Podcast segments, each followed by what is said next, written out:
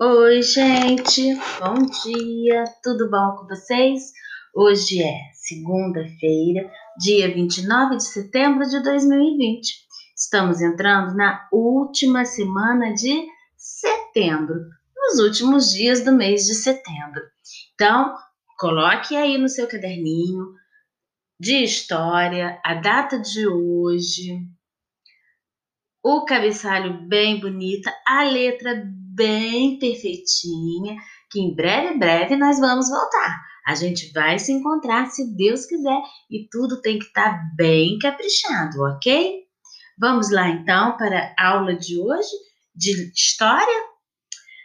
Pegando a folha, se você ainda não tem a sua folha, ouça com atenção a leitura que a sua professora vai fazer. Você se lembra que em nossas aulas anteriores estudamos sobre os índios? Que eles foram os primeiros habitantes da nossa cidade? Nessa aula, vamos aprender um pouco mais sobre a história de nossa cidade. Fique ligado! E assim começa o povoado, o porto e a cidade. Então, como que começou a cidade de Volta Redonda? Como que ela surgiu? Como ela aconteceu, como ela foi criada, né? A gente vai aprender um pouquinho agora. Inicialmente, os habitantes da cidade eram os índios puris coroados. A partir de então, começaram a chegar os seus primeiros ocupantes, não índios. No período do café, o Brasil era governado por um imperador, rei, chamado Dom Pedro II. Para auxiliar no transporte do café, produzido na região, foi construída uma ferrovia que partia do Rio de Janeiro e ia até Barra do Piraí. Em 3 de outubro de 1832, foi criado o município de Barra Mansa, parte considerável de Volta Redonda, pertencia às suas terras.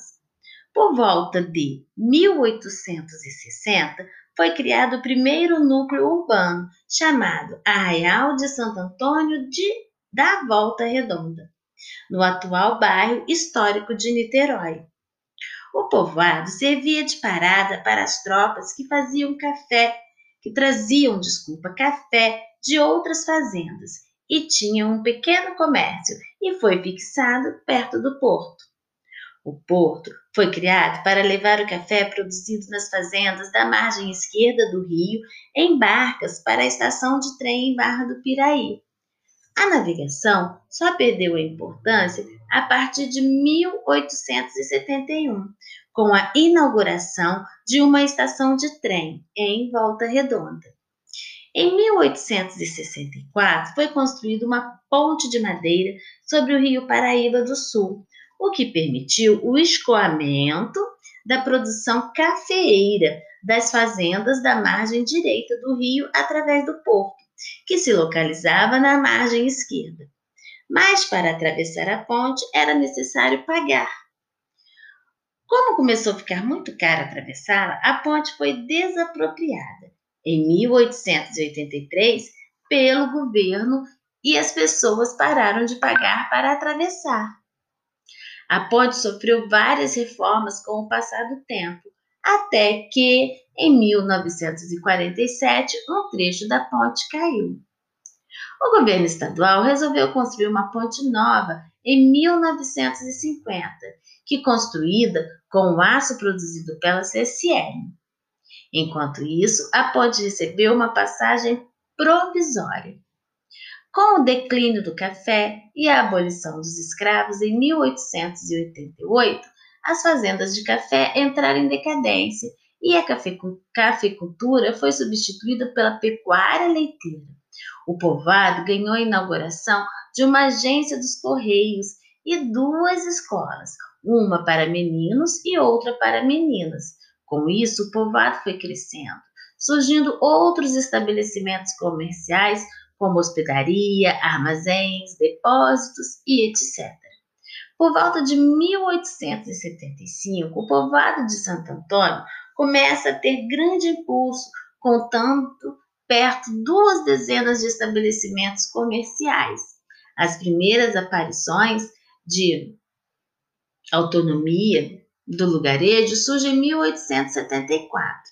quando os moradores pleiteiam a elevação do povoado à categoria de freguesia. Somente no ano de 1926, Volta Redonda conseguiria o seu estabelecimento definitivo como oitavo distrito de Barra Mansa. Então, gente, o que, que é importante a gente saber sobre esse começo da cidade? É, essa região na qual hoje nós moramos, que a gente conhece como a cidade de Volta Redonda, né? Tem, é conhecida mundialmente né, pela cidade do aço, ela não era assim antes. Ela foi crescendo aos poucos, tanto que antes dela se tornar cidade, dela se emancipar, ela pertencia ao povoado de Barra Mansa, né? Ela fazia parte, porque uma grande parte das terras de Volta Redonda estava ligada às terras de Barra Mansa. E aí, Volta Redonda não era uma cidade, ela foi crescendo, as coisas foram acontecendo para ela depois se tornar uma cidade emancipada. E isso só aconteceu em 1926. Desculpa, 1926. Volta Redonda conseguiria seu estabelecimento definitivo como oitavo de distrito de Barra Mansa. Ainda em 1926, não é a emancipação. Volta Redonda não se tornou livre é, de Barra Mansa ainda nesse ano. Ela, ela foi reconhecida como um distrito de Barra Mansa, ok? Após a leitura atenciosa sobre um pouco de nossa história, responda as perguntas abaixo.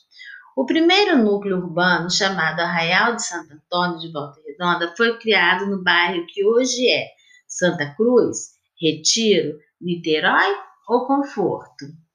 Lá no comecinho do texto, a gente falou sobre isso, que pertencia, né, que estava lá no bairro de Niterói, onde tem a festa de Santo Antônio, que a gente já falou nas nossas aulas de história. Por que servia o povoado de Arraial?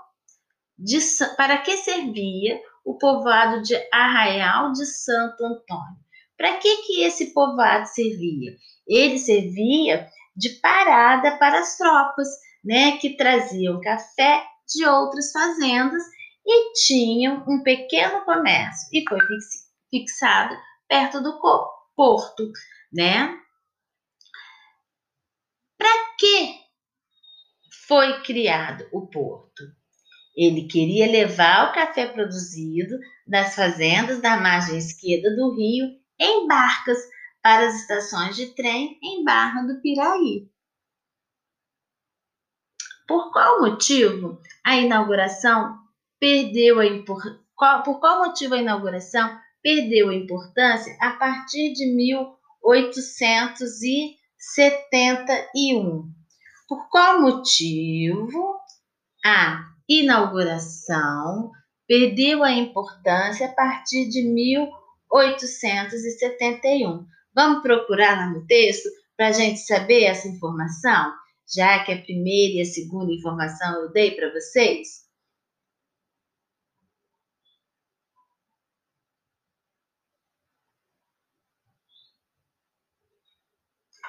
O que, que aconteceu? Foi um evento também, hein, gente? Teve uma, uma inauguração de uma estação de trem. Isso. Assinar verdadeiro ou falso. Podemos afirmar que no início a travessia da ponte era gratuita. Verdadeiro ou falso, gente? Olha, presta atenção nessa informação, hein? Com que material a nova ponte definitiva foi construída? Com aço produzido pela CSN, bambu das matas de volta redonda, madeira das árvores ou aço produzida? Hein? Por qual motivo? Vamos procurar e marcar a sentença correta? Muito bem, vocês prestaram atenção na leitura, né? E já sabem agora fazer a atividade. Então, esta é a atividade de história e daqui a pouco a gente se encontra em mais um podcast. Esse agora vai ser de língua portuguesa. Um beijo!